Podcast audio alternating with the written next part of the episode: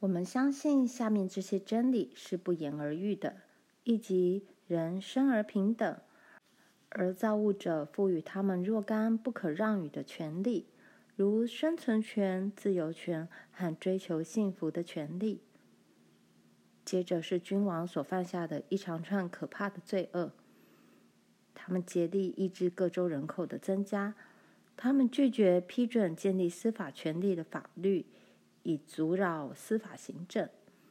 他把法官的任期、薪金数额和支付完全置于他个人意志的支配之下。他建立众多的新官署，派遣大批官员骚扰我们人民，并耗尽我们的物资。他掠夺我们的海洋，蹂躏我们的沿海地区，焚烧我们的城镇，并摧毁我们人民的性命。他此时正运送大批外国佣兵来完成屠杀、破坏和肆虐的勾当。这种勾当早已开始。其残酷、背信，甚至在野蛮的时代都难以比拟。他完全不配做一个文明国家的元首。因此，我们在大陆会议下集会的美利坚合众国代表，以各殖民地善良人民的名义，并经他们许可，向全世界最崇高的正义呼吁，说明我们的严正意向，并做郑重宣布。这些联合的殖民地从此是自由独立的国家，他们取消一切对英国王室的效忠，他们和英国之间所有政治关系从此全部断绝。作为自由独立的国家，他们完全有权宣战、媾和、缔盟、通商及采取独立国家有权采取的一切行动。为了支持这篇宣言。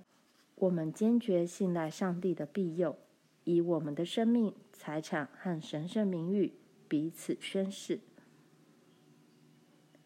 没有一个人发出欢呼声来，这有点像是该说“阿门”的时刻，但是没有人知道该怎么做。接着，爸唱起歌来了，大家立刻跟着唱起来。我们的国家哦。向你致敬，甜美的自由之土，我为你歌颂。愿我们的国土永远有自由的圣光照耀。请以你的大能保佑我们，伟大的上帝，我们的王。群众逐渐散去，但是罗兰却静立不动。突然间，他有了一个全新的想法。独立宣言和歌词同时出现在他脑中。他想，上帝是美国的王。他想到，美国不会服从世上任何的国王。美国人是自由的，这表示他们必须要服从他们自己的良知。没有任何国王可做霸的主人，他必须做自己的主人。嗯，等他再大一点。爸和妈就不会叫他去做什么了，谁也没有权利对他发号施令，他必须自己管好自己。这种思想使得他整个心都清亮起来。这就是自由的意义，它的意义是：你必须做好。我的天赋啊，自由的创造者，自然法则以及自然天神的法则。给予你生命权和自由权，你必须要维护上帝的法则，因为只有上帝的法则给予你自由的权利。此时，罗兰已经没有时间能再多想了。玲玲看他一动也不动的站在那里，觉得很奇怪。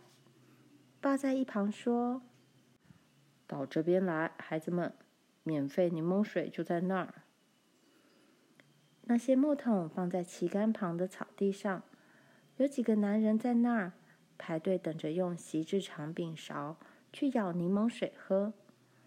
每个人喝过之后，就把勺子递给下一个人，然后朝铁道边的马匹和马车走过去。罗兰和玲玲站得比较后面，但是那个拿到勺子的男人看到了他们，便把勺子递给爸。爸从桶里舀了一勺，交给玲玲。桶子里装着满满的柠檬水，上面浮着好多柠檬片。爸说：“我看见他们放了很多柠檬进去，味道应该很好。”玲玲慢慢喝着柠檬水，她喝得好高兴，眼睛都变圆了。她以前从来没有喝过柠檬水。一个等着喝水的男子告诉爸：“他们刚刚才调好的，水是刚从旅馆的井里打上来的，所以很清凉。”另一个等着喝柠檬水的男子说：“好不好喝，有时候也要看他们放了多少糖。”爸又舀了一勺递给罗兰。罗兰曾经在奈尼奥尔逊的派对里喝过一次柠檬水，那时候她住在明尼苏达的梅溪边，还是个小女孩。这次的柠檬水比那次好喝多了。他把杯底最后一滴水喝掉，谢谢爸。再要一些来喝是很不礼貌的。等爸喝过柠檬水之后，他们走在被践踏过的草地上，来到赛马跑道边的人群中。有一大圈草泥被翻起来运走了，翻土的犁与犁刀把草下的黑土弄得很光滑、很平坦。在这个圆圈跑道的中央及四周，草儿在风中摇曳，只有被人与马车压过的地方例外。爸叫道：“哎呀，嗨，波斯特！”波斯特先生从人群中挤了出来，他正好及时赶到镇上看赛马。波斯特太太跟妈一样，宁愿留在家里。四匹小马走上了跑道。其中两匹是红棕色的，一匹是灰的，一匹是黑的。骑马的男孩子让马排成笔直的一列。波斯特先生问：“如果你赌马的话，你赌哪一匹？”罗兰叫道：“哦，黑的那匹。”黑马的毛皮在阳光下闪闪发亮，长长的鬃毛和尾巴。像丝绸一样迎风飞舞，他把修长的头一甩，优美的抬抬脚。当跑的命令发出时，所有的马一涌而出，飞快的奔驰起来。群众大声喊叫，黑马把身体伸长压低，飞一般往前冲。其他的马跟在他后面，沉重的马蹄激起了蓬蓬灰沙。遮住了他们的形影。接着，他们绕向跑道最远的那一边，全速疾奔。灰色的那匹马从黑马旁边慢慢赶上去。现在，他们齐头并进。灰色的那匹微微超前，群众又呐喊起来了。罗兰仍然希望黑马得胜，他正尽力一点一点的超过灰马。他的头超过了灰马的颈子，竭力伸向前去的鼻子几乎已经跟灰马的鼻子平行了。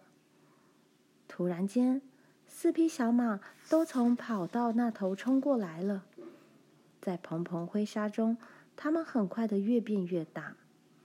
那匹白鼻子的红棕马赶过了黑马与灰马，在群众的欢呼声中领先冲过终点线。爸说：“如果你真的赌那匹黑马，罗兰，你就输钱了。”罗兰回答：“不过，它仍然是最漂亮的马。”他从来没有这么兴奋过。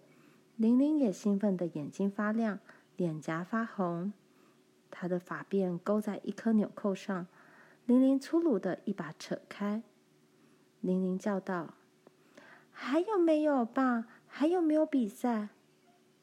爸回答：“当然有，现在他们要赛马车了。”波斯特先生开着玩笑：“罗兰，选选看哪一组马会赢。”一对红褐色的马拖着一辆轻便马车从人群中走上跑道。这两匹马长得一模一样，走起路来的样子好像马车根本没有重量似的。接着，其他一组一组的马和马车也登场了。可是罗兰不太去看他们，因为他看见了两匹他认识的棕色马。他认识他们自负欢愉的头、拱起的颈子、肩胛上丝绸般的亮光，在风中飘扬的黑鬃毛，以及在他们灵敏、光亮、温柔的眼睛上面轻轻飞舞的鹅毛。他叫了起来。哦，你看，玲玲，你看，是那对棕色的莫甘种马。爸说，那是阿曼勒怀德的拖车马，波斯特，他给他们套的是什么马车？阿曼勒高高的坐在两匹马上方，把帽子推到脑后，神情愉快而且充满信心。他把马转到起跑线的位置。他们看见他坐在一辆又长又高又重的马车顶座板上，马车旁边有一扇门。一个站在他们旁边的人说：“那是他哥哥罗耶的沿街叫卖篷车。”另一个人说：“他的车子那么重，别人的车子那么轻，他一点赢的机会也没有。”每个人都在看这两匹莫甘种马和篷车，彼此议论纷纷。爸告诉波斯特先生，外侧那匹马叫王子。去年冬天，阿曼勒驾着他跟凯普、葛兰走了六十公里路，把小麦运回来，我们才没有饿死。另外一匹马叫贵妇，就是跟着羚羊群跑掉的那匹。他们的动作和速度都非常好。波斯特先生同意，我看得出来。可是什么马也无法拖着那辆沉重的车子，打败欧文那辆轻便马车。这个年轻小伙子应该可以在附近弄到一辆轻便马车的嘛。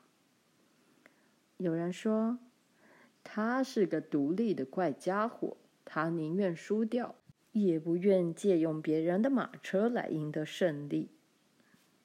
波斯特先生说。可惜他没有轻便马车。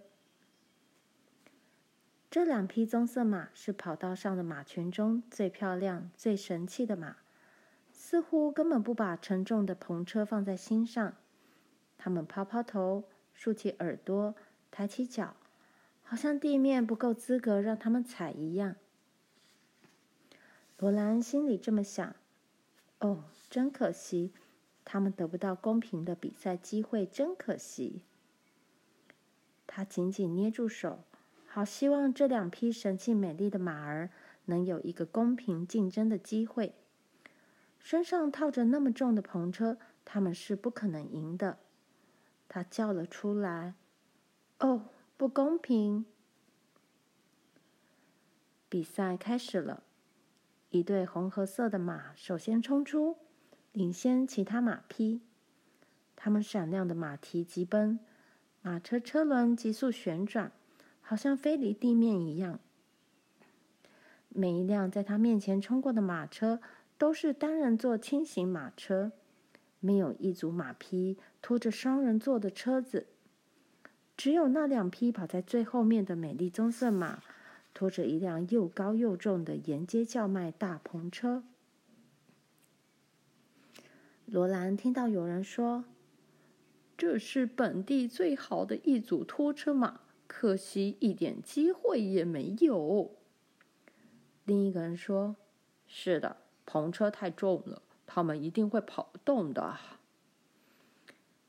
可是他们拖着篷车在跑，八条腿跑得流利顺畅，一点儿也不混乱。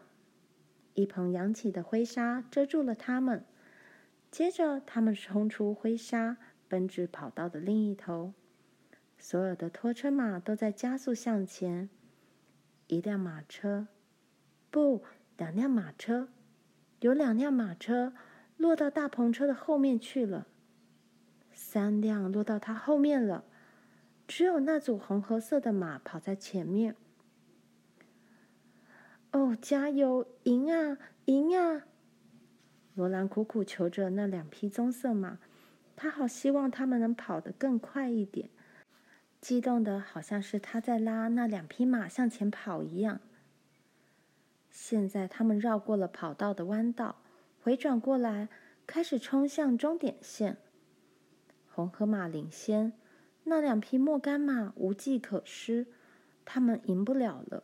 篷车实在太重了，但是罗兰却全心全意的希望他们能赢。快呀，快呀！只要再快一点点！哦，加油，加油！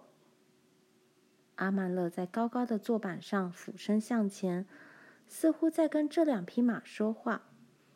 两匹马在流利顺畅的奔跑中逐渐加快步伐，他们的头接近了欧文先生的轻便马车，从旁平稳的慢慢赶上。所有的马蹄都在飞快的移动，棕色马的马头也缓缓移向前方，终于。和红河马的马头平齐，四匹马排成一列向前冲刺，越来越快。有个人说道：“不分胜负！天哪，不分胜负！”接着，欧文先生的马鞭抽了出去，他一面叫一面咻咻的抽了一两鞭。红河马奋力向前，阿曼乐没有鞭子。他只是俯着身，轻轻的一抖缰绳，似乎又说了几句话。两匹棕色马像飞燕掠过般超越了红河马，冲过终点线。他们赢了！